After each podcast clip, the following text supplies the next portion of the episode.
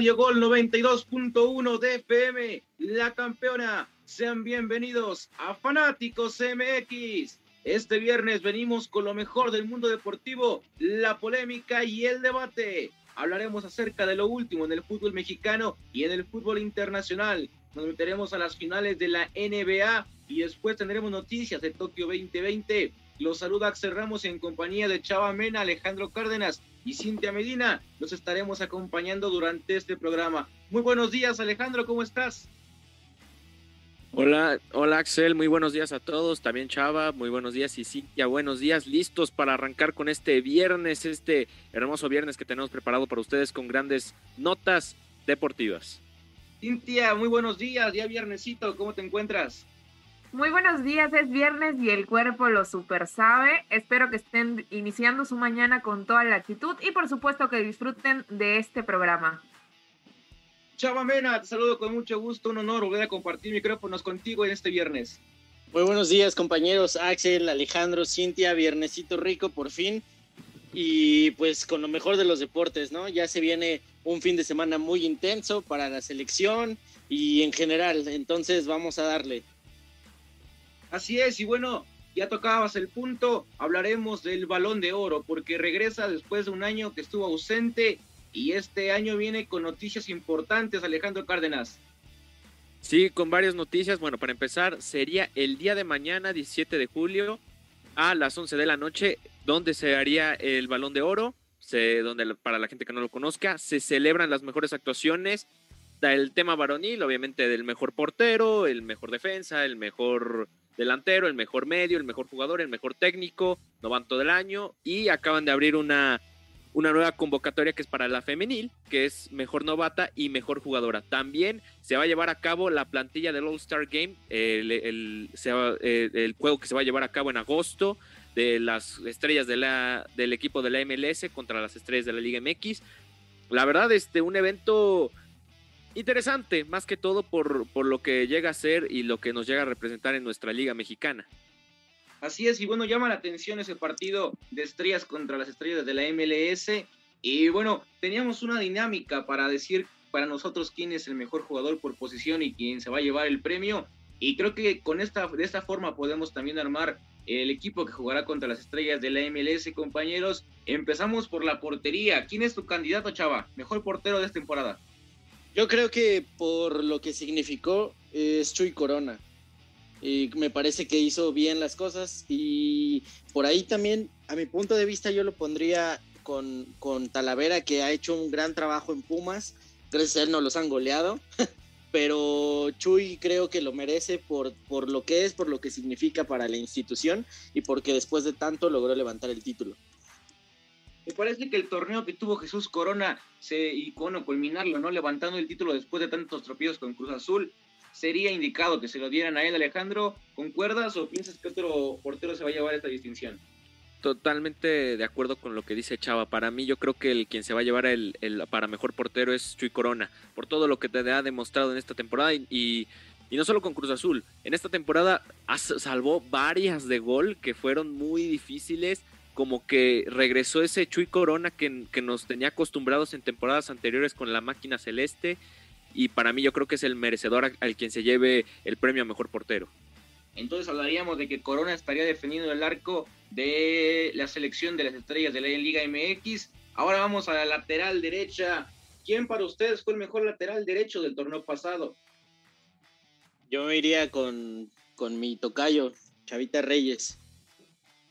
Ok, Chava Reyes, ¿concuerdas ahí Alejandro? Yo, yo estoy completamente de acuerdo. Chava Reyes, la revelación del torneo, fue elegido como mejor lateral por parte de la liga en el once ideal. ¿Tú qué piensas? Totalmente, yo, yo creo que sí, Chava Reyes, por lo que demostró con, con, en la temporada con Puebla y de ahí que se fue al conjunto de las Águilas del la América, Chava es el merecedor a mejor lateral. Gracias, gracias. es, es el nombre, el nombre juega solo, compañeros.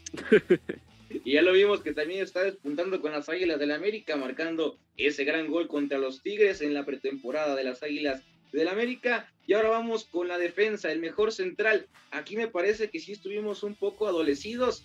Yo se lo daría quizás a Doria o a o quizás al Cata. Chava. no, no, no, el Cata no. Yo se lo daría a Pablo Aguilar. Pablo Aguilar ha demostrado en, toda su estancia en la liga eh, de nuestro país, en Cholos, en América y en Cruz Azul, que es un jugador de primer nivel. Y creo que muy merecido tendría eh, llevarse eh, este, este premio. El Cata, lo siento, pero la verdad es que quizás signifique mucho para Cruz Azul, quizás signifique mucho para la afición, pero tanto como para darle un, un premio así, la verdad, ahí sí difiero. Sí, sí, sí, obviamente no se lo van a dar. Yo, yo lo quería por, quizás por lo ah, bueno. para Cruz Azul, pero no, de que se lo den, no creo. Pues Alejandro, ¿tú qué piensas? ¿Qué central se va a llevar ese trofeo, este título? Híjole, me sorprendió que Chava dijera Pablo Aguilar. A mí no, se, no, no me venía el nombre a mejor defensor en esta premiación. Yo creo que sí se lo va a llevar el brasileño Mateus Doria, lo que te demostró en la final contra el Cruz Azul, que fue el quien salvó de varias, que, aportó mucho en, en, la zona defensiva del conjunto de Santos. Para mí es el merecedor a quien se lleve a mejor defensa. Sí, concuerdo contigo, Doria, me parece muy completo, ¿no? Desde que llegó a Santos, cumpliendo muy bien con el, en el torneo pasado. Y yo, creo, que, van a a él, pero no sé qué diga Chava. Yo creo que, que, que está entre ellos dos. Por supuesto que eh, mi otro candidato es Doria. Yo, yo pongo a Pablo Aguilar eh, por todo lo hecho. Yo sé que el premio es por este, por este año, pero me parece que al igual que Chuy, ha demostrado durante muchos años estar en primer nivel. Sí, Doria es un extraordinario defensa y sí, por supuesto que no nada más en la final, durante todo el torneo le, salvó la chamba a, Santos, ¿no? Eh, creo que cualquiera de los dos estaría muy bien merecido. Por mi parte, yo me sigo quedando con Pablo Aguilar pues bueno, sabremos quién tiene la razón, si Alejandro y yo o Chava, el día de mañana en punto de las 11 de la noche, no se pierdan esa transmisión. Y bueno, sigue el mejor medio defensivo. Aquí hay un dilema, ¿no? Porque yo, yo comentaba por el aire que quizás Luis Romo podría llevarse esa distinción, sin embargo con Cruz Azul jugó más como un volante mixto, entonces ahí hay complicaciones para ti. ¿Quién, Alejandro? ¿Quién se lo puede llevar? Es que yo, yo te podría decir que Luis Romo, aunque también me sorprendería que a Luis Romo lo pusieran como mejor defensor, porque también jugó como defensa central.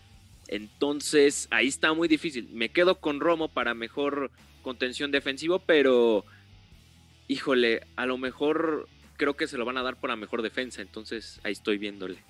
Chava, ¿quién sería tu mejor medio defensivo? Eh, concuerdo con Alejandro que lo podrían dar para el mejor defensivo en caso de que fuera al medio.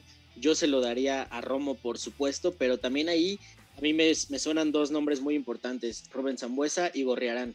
Creo que también han hecho un excelente trabajo, entonces si no es Luis Romo, yo se lo daría a Rubén Zambuesa. Sabe, Chavo, yo concuerdo contigo con Rubén Zambuesa y Gorriarán, pero ahí los pondría como mejor medio ofensivo, que también está ahí en los premios que se van a dar, junto quizás con Álvaro Fidalgo. Ellos tres estarían para mí en esa terna. Eh, nos quedamos los tres con Romo, yo creo. Y en el ofensivo, ¿con quién Alejandro yo? Híjole, voy a apoyar a Rubén Zambuesa, la verdad, esta temporada con el Toluca era Rubén Zambuesa y 10 más en, diferentes juegos, o era Rubén Zambuesa y Alexis Canelo y otros 9 más. Para mí fue una gran temporada de Rubén Zambuesa, por eso todavía lo, lo, suena para que se vaya a las Águilas del América, porque todavía tiene esa esa, esa forma, esta dinámica que tiene de, este jugador de medio de ofensivo, que te puede aportar mucho. La verdad, a mí Rubén Zambuesa se lo ganó. Si no, podría quedarme con Gorrearán, que la verdad lo hizo muy bien con el Santos. pusiste en la mesa a Gorrearán y a Rubén Zambuesa, pero tienes que elegir a uno. ¿Con quién te quedas? Me quedo con Rubén Zambuesa. Creo que a pesar de la edad y tiene 37 años, todavía tiene mucho que dar y creo que lo ha hecho bien. En muchas, muchas, muchas ocasiones echó el equipo al hombro y sacó la chamba. Entonces yo creo que sería muy bien merecido para Rubens. Yo también quisiera que se lo dieran a Rubens, pero pienso que se lo van a dar a Fernando Gorrerán. Muy buena temporada del jugador. Y ahora vámonos con el mejor delantero. Aquí creo que va a haber un poquito más de discusión, porque mm, para mi parecer sería Jonathan el cabecita Rodríguez, Alejandro. Sí, pero yo pienso que se puede ahí colar otro delantero. Para mí es Alexis Canelo, que fue uno de los máximos goleadores de la, de la temporada pasada. Canelo me gustaba mucho, me gusta mucho con Toluca. La verdad, tiene para también ser eh, considerado el mejor delantero de, esta, de, este, de esta Liga MX y tiene mucho para estar con Toluca. Entonces yo creo que vamos por la lógica, sí lo va a ganar este Jonathan, pero a mí, de, de mi gusto es que me gustaría que lo ganara Canelo. Bueno, quizás lo va a ganar Jonathan nada más porque fue campeón con el Cruz Azul. Y eso es lo que va a darle la mediática, ¿no? O sea, va a tener mucha presión mediática a la Liga MX para entregarle el mejor delantero, chava. Sí, yo también concuerdo con Alejandro. Me gusta mucho el Canelo, también me gusta mucho el Cabecita Rodríguez, pero por méritos y por haber levantado la copa, yo creo que sí o sí se va para el Cabecita sin duda. Bueno, fanáticos, estaremos también poniendo algunas dinámicas en Instagram para que ustedes elijan a sus jugadores y al mejor jugador de la Liga MX en el torneo pasado. Para ti, ¿a quién le darías ese de, esa distinción, de balón de oro de la Liga MX, Alejandro? Aquí sí creo que se lo van a entregar a este Cabecita Rodríguez por todo lo que ha hecho con, con Cruz Azul estas dos temporadas, por lo que ha hecho inclusive antes de ser campeón. Entonces ya creo que vemos que al Cabecita Rodríguez le van a entregar. Si se lo entregaban a Guiñac, y se lo entregaban a, a jugadores también que eran buenos del América, entonces yo creo que para mí va a ser Jonathan el Cabecita Rodríguez, que va a ser el mejor jugador de la temporada. Sí, concuerdo. Jonathan el Cabecita Rodríguez no tendría que tener problemas para llevarse esta distinción. Chava, hubo una premiación muy celeste por lo que hemos visto. Sí, están arrasando. Concuerdo con ustedes, compañeros, en que el Cabecita se lo puede llevar, pero a mí me gustaría poner otro nombre en la mesa y también el celeste. Luis Romo. Luis Romo está jugando a un nivel extraordinario. Lo de Luis Romo es increíble y creo que también podría pelear por, el, por ese puesto. Pero siéndonos, eh, siendo sinceros y llevándonos por lo que hemos visto en años anteriores, yo creo que sí se lo lleva el cabecita Rodríguez. Bueno, mañana se despejarán las dudas en punto de las 11 de la noche y sabremos quién es el MVP de la temporada. Y hablando del Cruz Azul, vámonos a la otra información porque este domingo se enfrentan el campeón de campeones contra el León. Ahí se da el inicio de la Liga MX que inicia el siguiente jueves y un partido con tintes aún de pretemporada, Alejandro, pero que puede traernos muchas emociones. La verdad, muchas emociones. Eh, recordemos Cruz Azul en este tema. No va a contar con Sebastián Jurado, Luis Romo y Roberto Alvarado, que están en sus en, la selección olímpica, y también Orbelín Pineda, que está en Copa oro. También hay que recordar que Rodolfo Cota y Osvaldo Rodríguez van a poder contar con el equipo de León. Así que va a ser realidad un partido, yo creo que sí de pretemporada. ¿Sabes por qué? Porque yo pienso que aquí el ganador se lo va a llevar Cruz Azul. Yo creo que Cruz Azul se va a llevar el título, porque hay que pensar también en esto. León estrena técnico. Recordemos que el Nacho Ambriz, Nacho Ambriz, como se lo hemos contado en programas, se fue al Huesca y el técnico es el argentino Ariel Lolán. Así que vamos a ver qué tal lo hace con el conjunto de la Fiera. Vamos a ver cómo juega este equipo. Y yo, pero la verdad, Cruz Azul se le va a llevar el título. Chava, la última edición del campeón de campeones que recuerdo que nos trajo emociones fue entre Tigres y América. Ahora le tocará a León y a Cruz Azul, pero con bajas, como bien dice Alejandro, sumándole al colombiano Santiago Colombato. Eh, ¿Te llama un partido como aficionado con tantas bajas, cuando los equipos se vienen aún con el, trabajo de pretemporada quizás duros, cuando no van a dar sus mejores armas para ese partido? Sí, eh, a final de cuentas pues nos gusta el fútbol y creo que ver este campeón de campeones pues siempre es por, para ver quién es el que, el que es el campeón absoluto, ¿no? Sí, hay, hay muchas bajas, es cierto, pero también creo que son dos buenos planteles que pueden brindar un espectáculo importante, no al nivel de la final que mencionabas de entre Tigres y América, pero yo creo que va a ser un buen encuentro que sí, definitivamente Cruz Azul tiene todo, tiene la mentalidad, tiene el momento, aún con bajas creo que se, lleva el, el, título y por ahí también pongo sobre la mesa al mejor director técnico eh, a Reynoso. Sí, sobre todo, yo creo que no hubiera duda ahí, ¿no? Juan Reynoso tendría que llevarse todos los premios de aquí hasta que se vaya de Cruz Azul por lo conseguido. Hizo Exacto. campeón de Cruz Azul, compañeros. Si no, si no hubiera, si Cruz Azul no hubiera sido campeón, yo pondría a Nacho Ambriz por todo lo que ha hecho durante su estancia en León, aún que ya no está, ya no está en, en, León. Pero como lo mencionábamos con el cabecita Rodríguez, por el simple hecho de salir campeón, yo creo que Reynoso por sacar a Cruz Azul del, del hoyo en el que estaba y ponerlo en lo más alto, yo creo que sí es el, merecedor.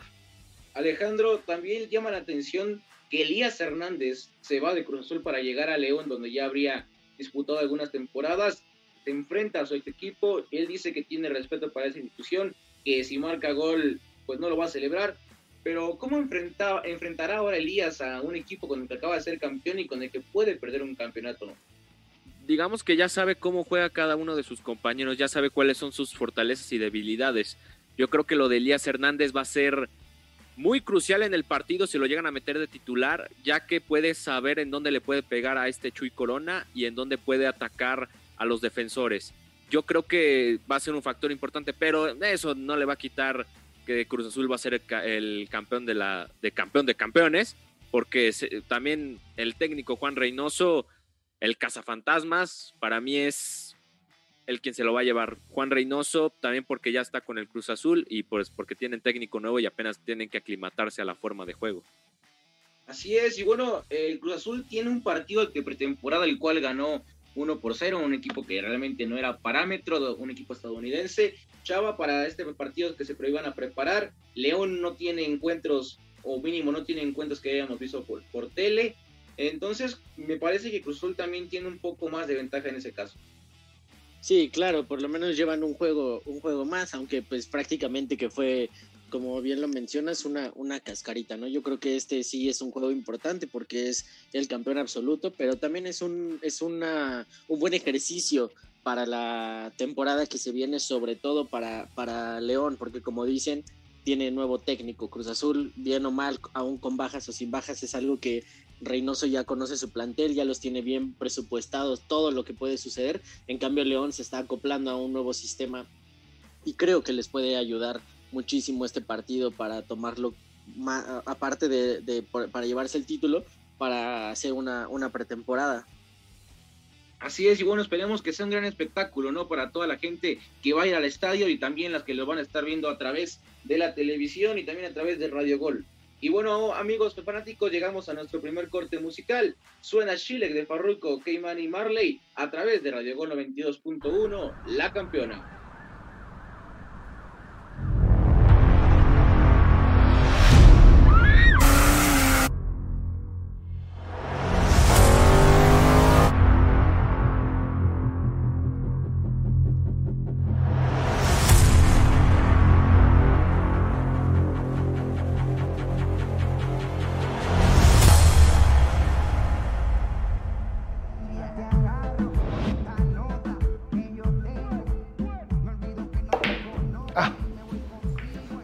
Your money. You listen to that, Papi.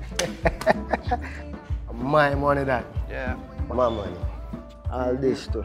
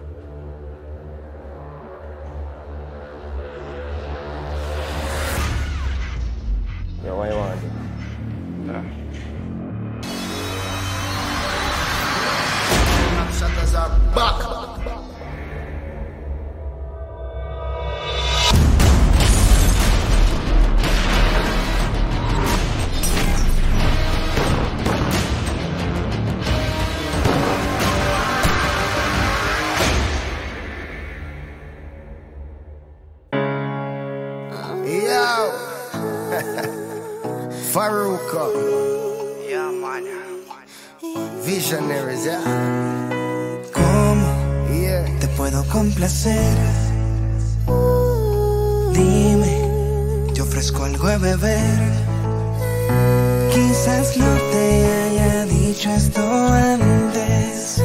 Pero es que yo no me atrevo a preguntar a preguntarte cómo quisiera yo beber contigo y que tú olvidemos que somos amigos. Por un rato, tú chile, yo chile. Vamos a pasarla bien, tú chile, yo chile. Lentamente sube la nota, velas encendidas, botella y champán dos copas. No hay quien se resista a tu rico olor, yo quiero ver más allá de tu ropa interior. Entonces bailame lento, que yo quiero sentir tu cuerpo, ya que cerquita yo te tengo. Ven, aprovechemos el momento. Bailame como solo con los sabios el bebé.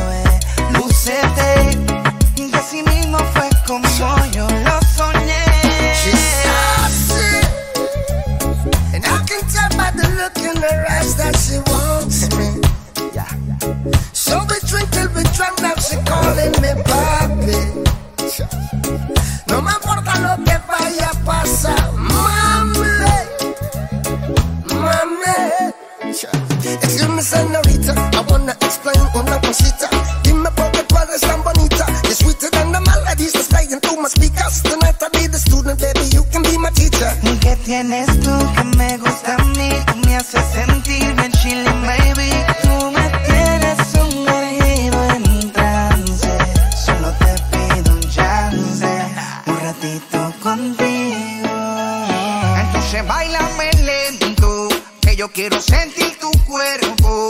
Ya que cerquita yo te tengo. Ven, aprovechemos el momento. Bailame como son las poderosas me hace bebé. Lúcete, que así mismo fue como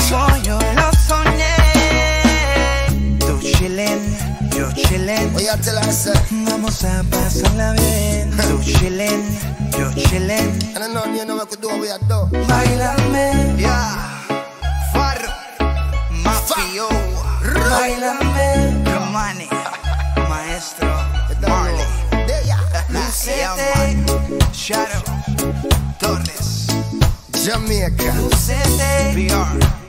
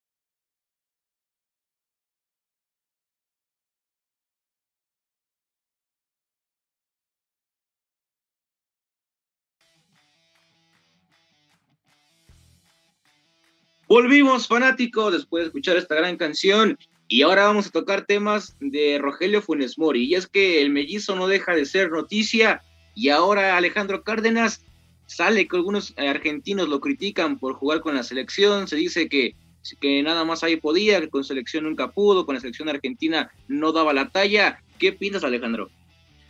A ver, la verdad, eh, pues qué triste la, que en un principio, bueno, tu, país natal te empiece ahora sí que burlarse de ti, de que vayas a ahorita a otra selección.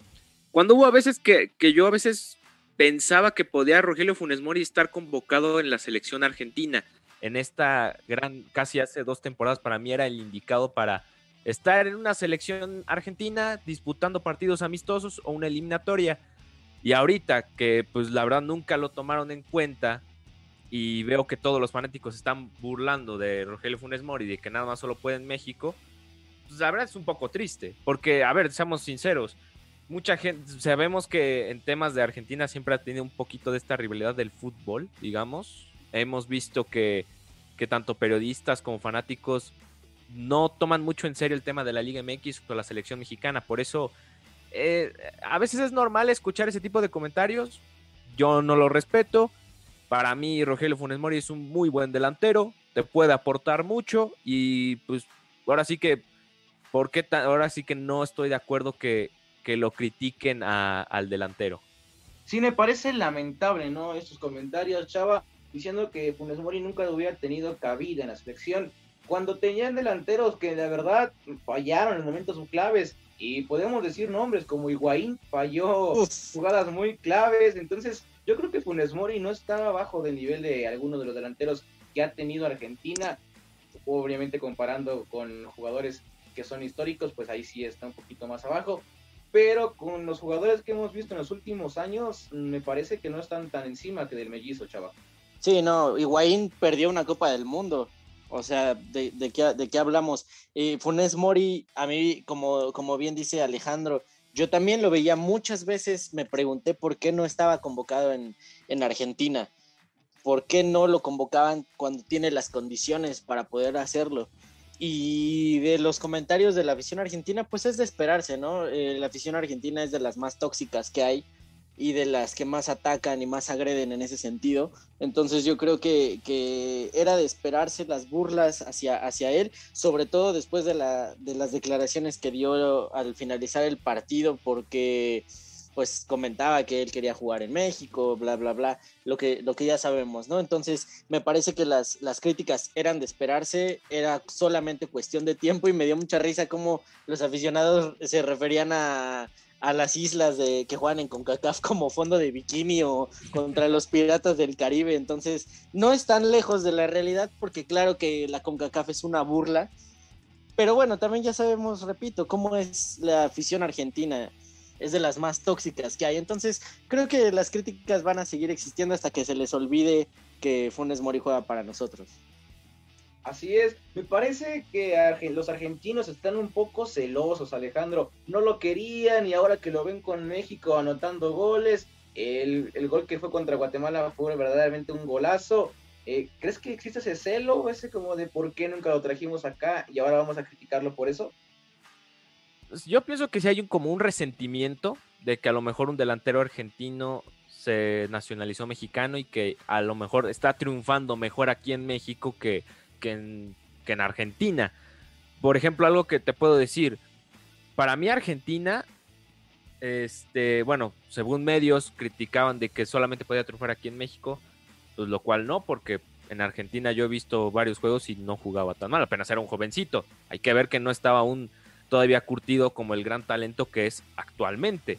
Pero hay que recordarlo. También sabes por qué yo pienso que están resentidos porque Argentina tampoco tiene un 9. Como bien lo dijo Chava, primero Higuaín no era el delanterazo, falló varias y por ejemplo en Copas del Mundo y en Copas América. También el Kun pues no ha tenido un gran rendimiento estos últimos estos últimos, últimos años y si me dices que está Lautaro Martínez, pues Lautaro Martínez pues tampoco ha podido como brillar mucho con, Argentina. Apenas va de poco a poco. Yo pienso que también a lo mejor por eso están resentidos, de que como no tienen un 9 y que a lo mejor el único que podía hacer era Rogelio Funes Mori, pues sintieron un poquito ese resentimiento. No sé. Sí, les está escaseando el gol y están dándose cuenta de que posiblemente con él la historia podría ser distinta. Sí, sí, concuerdo con ustedes, compañeros. Y bueno, esperemos que a Funes Mori ni siquiera le lleguen esos mensajes, ¿no? Que él siga concentrado en meter goles con México, porque lo va haciendo muy bien en la Copa Oro. Y ahora vámonos ya con información de Liga MX femenil, porque ya comienza la liga, Alejandro, este viernes. Así es, eh, ya vamos empezando de poco a poco al tema de las ligas. Eh, este viernes arranca la Liga MX femenil. Por supuesto va a ser el partido de, de Querétaro contra el equipo de Rayadas. Querétaro de Carlita Rossi se va a enfrentar a Monterrey de Eva Espejo. Recordemos que el técnico anterior era Tito Becerra, pero Tito ya se va a ser auxiliar técnico de Aldo de Nigris en el equipo de Rayados de la Liga de Expansión. Entonces llega Eva Espejo, que fue que dirigió al equipo de Pachuca a principios del, gran comienzo de la Liga Femenil, donde llegó a ser subcampeona frente al conjunto de las Chivas. También partidos a destacar para mí eh, sería el del día sábado a las 12 horas, podría ser el de Pumas contra Necaxa, también el debut de una técnica, Karina Báez, que fue auxiliar técnica de Roberto Medina, eh, el actual campeón de los Tigres. Va a, va a ser contra el Necaxa, partido llamativo por el tema de que hay una nueva técnica, la antigua técnica, para recordarles, gente de fanáticos, fue Iliana Dávila. Y el domingo también será el conjunto de las Águilas del América contra el conjunto de las Guerreras de Santos Laguna. El debut del técnico Craig Harrington de Inglaterra va a ser un partido llamativo ver qué tal juega el equipo de la América con este técnico extranjero. Y por supuesto el lunes, tres juegazos que para mí son imperdibles. El equipo de Pachuca contra el equipo de las Cholas, el equipo de Toña Is de Pachuca y el debut de la gran estrella femenil, Charlín Corral, eh, va a jugar con Pachuca. Vamos a ver qué tal juega esta, esta gran, para mí, una de las mejores jugadoras que han estado en Europa y la que ha, y que ha levantado el fútbol femenino mexicano aquí en México, obviamente con, con la, la actual técnica de las divisiones inferiores de México, que también es otra, que es Marigol. Chivas contra San Luis, el Chore Mejía que renovó, como ya se lo estábamos comentando en Fanáticos, el Chore Mejía renueva, renueva contrato, dos años más, recordemos, fue subcampeón de, la temporada del Guardianes 2021, también el regreso de Rubí Soto con el equipo de las Chivas, estuvo con un paso en el Villarreal en España, regresa y hoy planea ahora sí que de nuevo tener ese dominio que nos venía demostrando hace muchos años atrás. Y por supuesto, el Tigres contra Mazatlán, el actual campeón, las Amazonas, con el técnico Roberto Medina y obviamente con las incorporaciones del caso de, de JD Gutiérrez.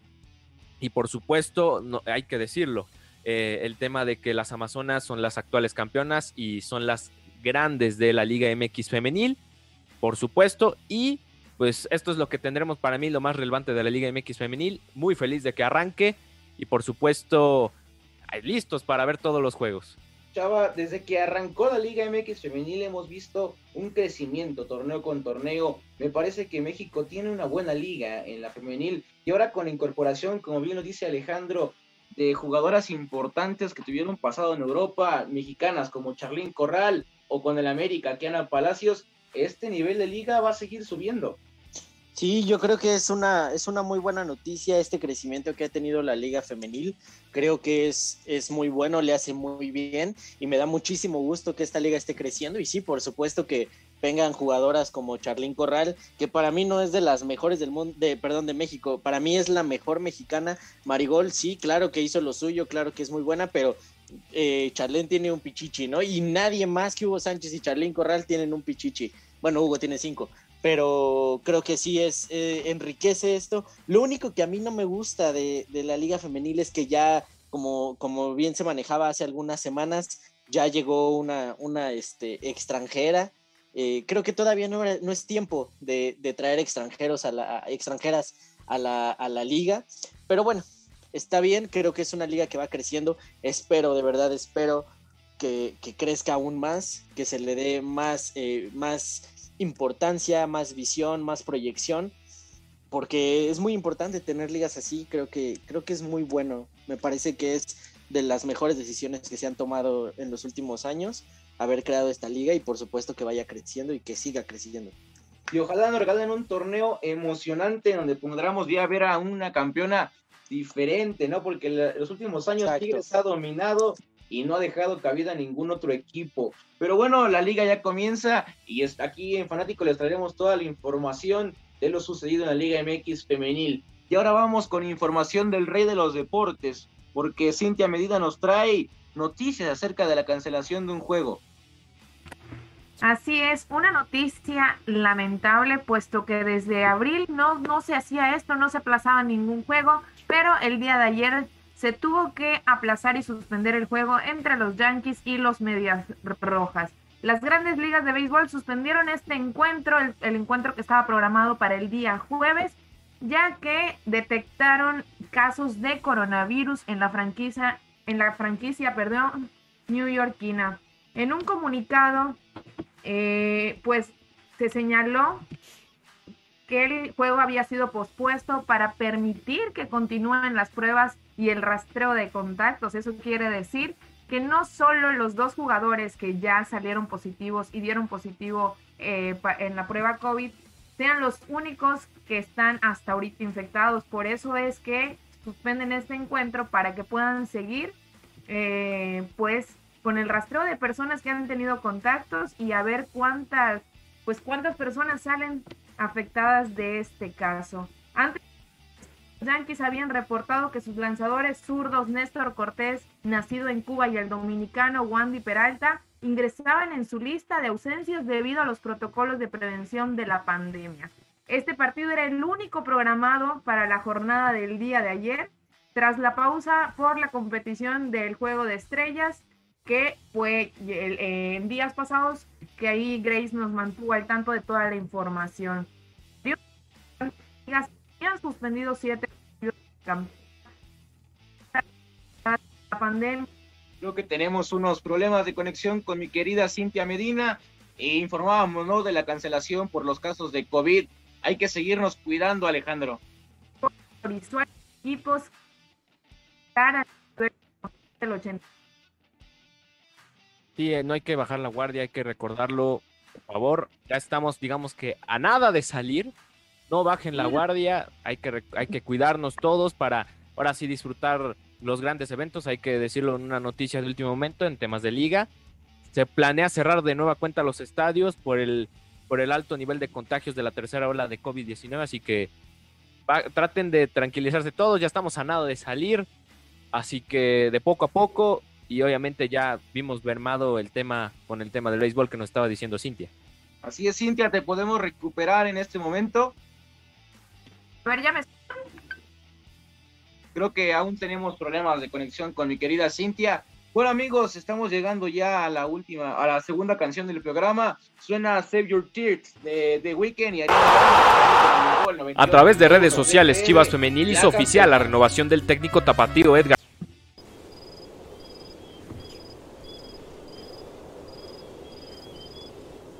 escuchar.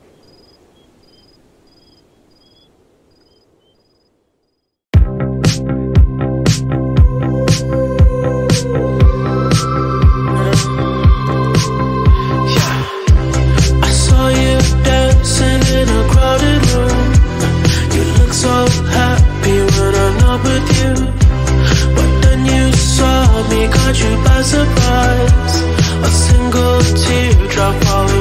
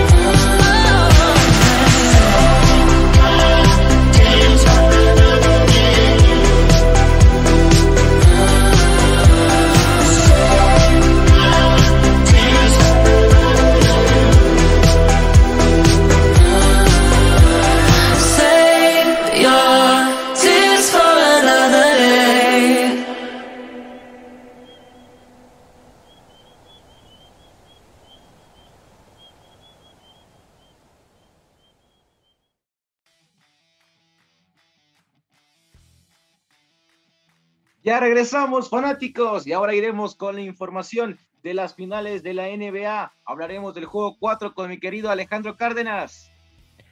Gracias, Axel. Vamos con el deporte ráfaga. Dios mío, santo gente. El juego 4 estuvo impresionante. Fue para mí uno de los mejores juegos que, que pude ver en, este, en esta gran final por el premio, por el trofeo de Larry O'Brien.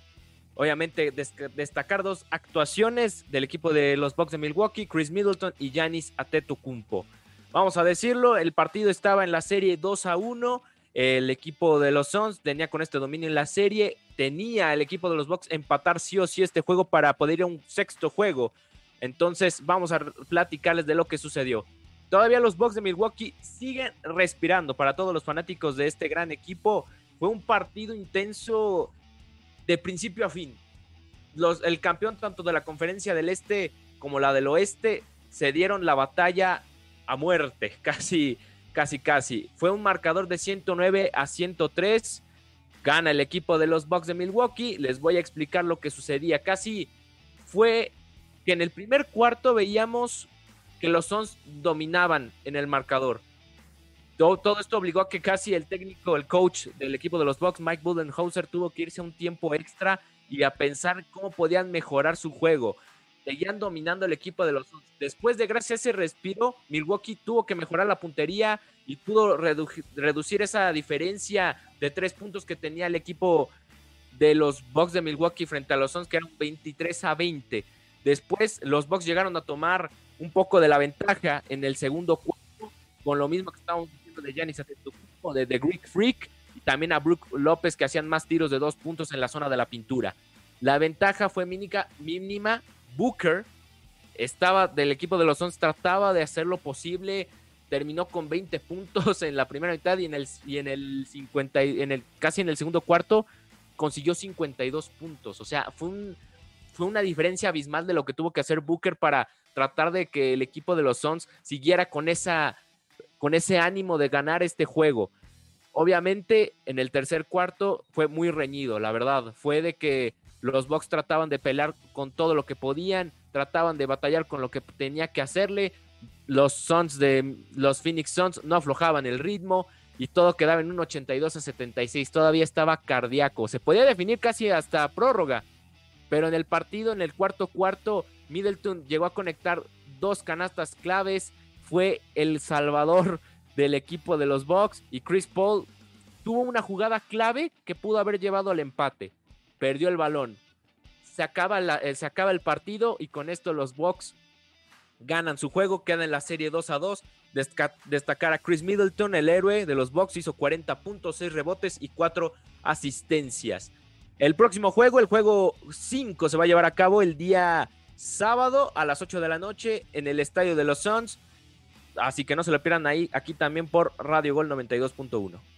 Así es, Alejandro, una serie que nos ha traído muchas emociones, ¿no? Que nos teníamos con esa duda cuando empezó el Phoenix Suns a, a llevarse 2 por 0 de esa serie, a ver si teníamos juego 5, ahora tenemos hasta juego 7, Alejandro, y con un Middleton, como tú dices, espectacular, 40 puntos, eh, haciendo ver como si fuera fácil hacerlo, ¿no? Junto con Booker, que tuvo 42 de Phoenix Suns, pero no, no le sirvió de nada.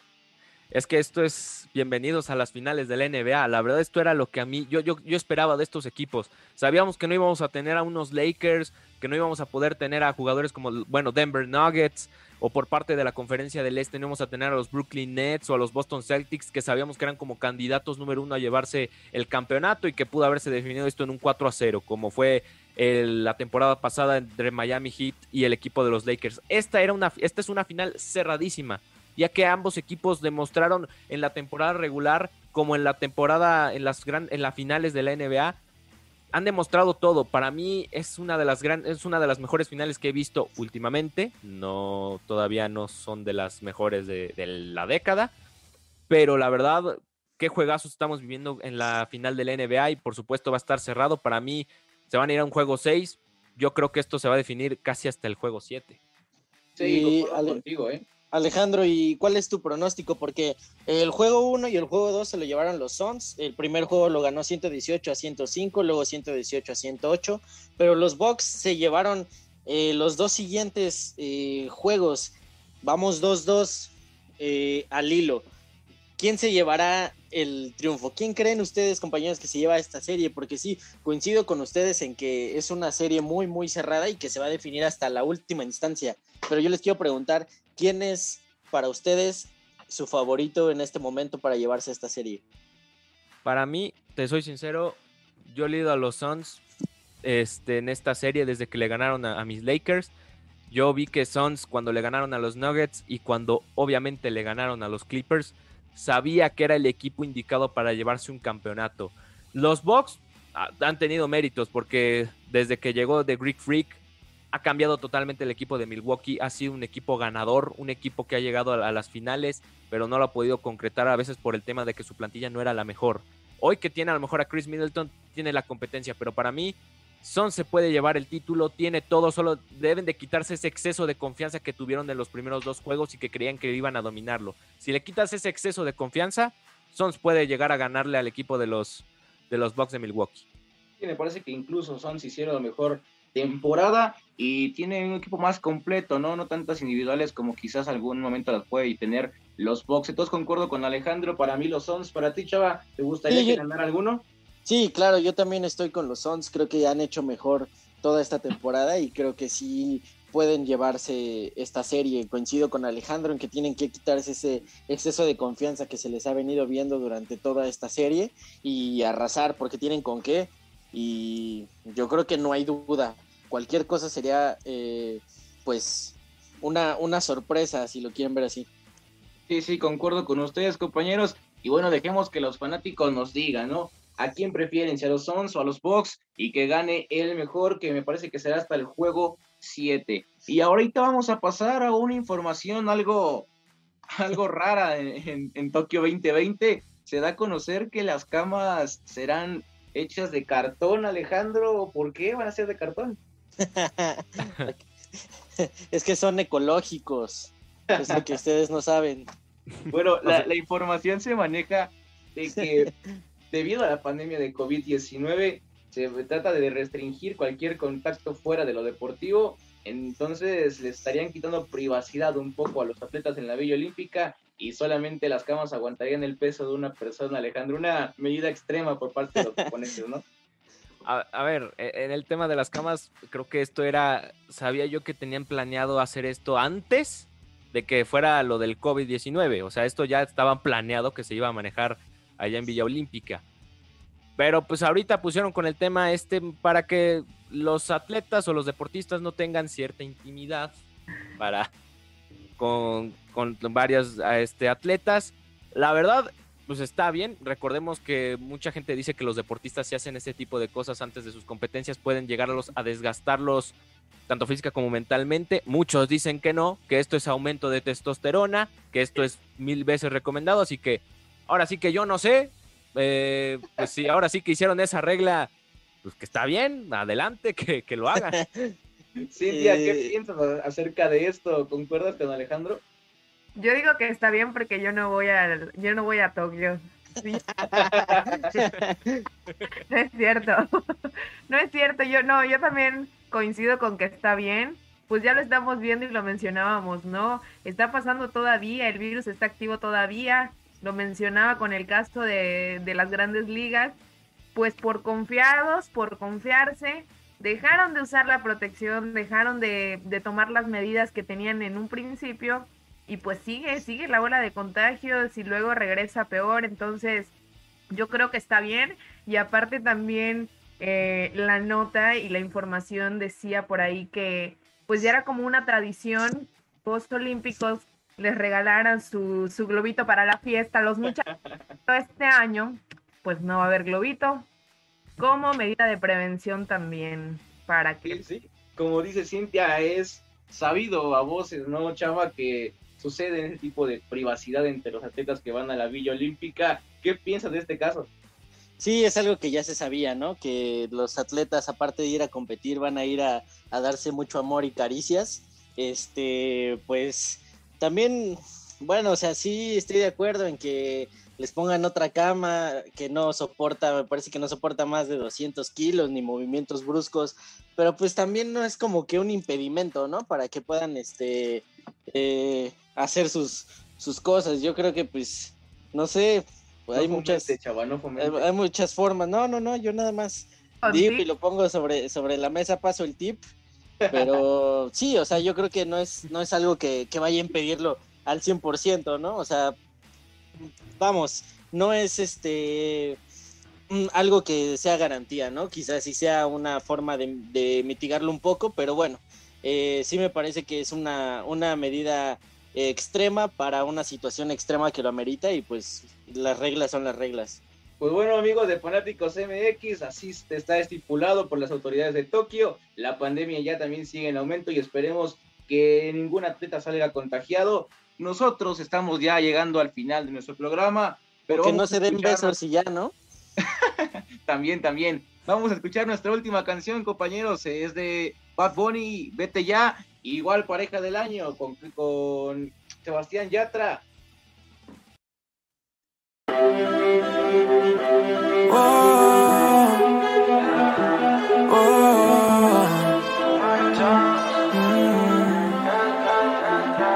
tan loco sería si yo fuera el dueño de tu corazón por solo un día? Si nos gana la alegría, yo por fin te besaría. ¿Qué pasaría? Podrías ver entre él y yo quién ganaría. Mi condición, enamorado locamente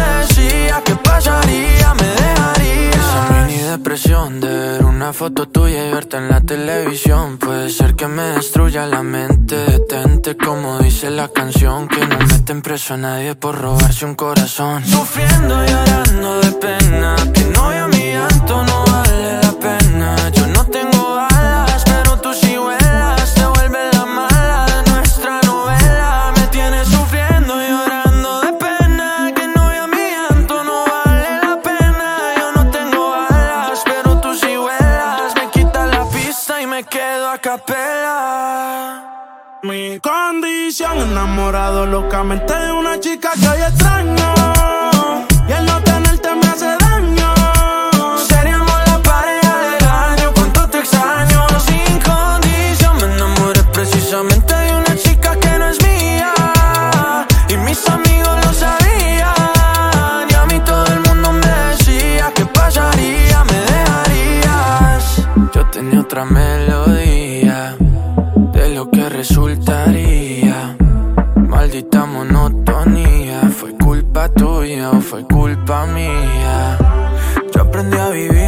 celos, tú aprendiste a no ser mía. Solo queda ser sincero, yo te quiero todavía.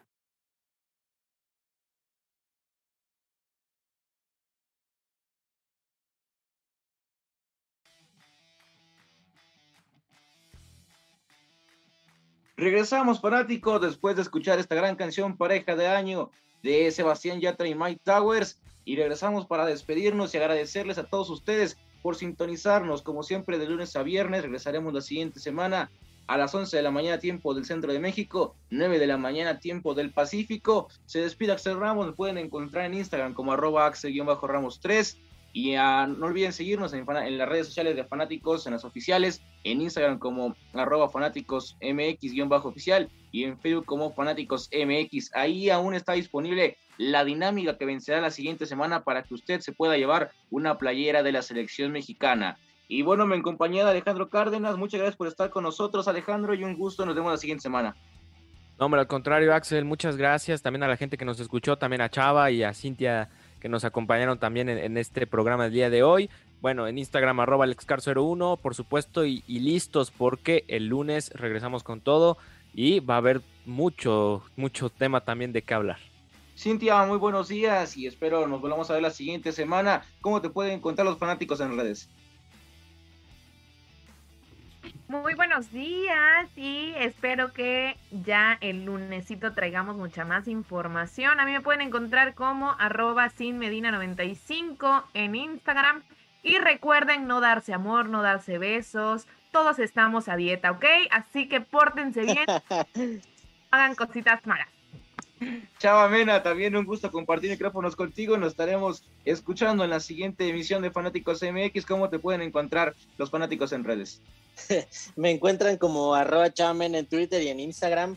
Y sí, eh, no bajen la guardia, usen cubrebocas, esto todavía no termina. Y muchas gracias a todos los que nos están escuchando.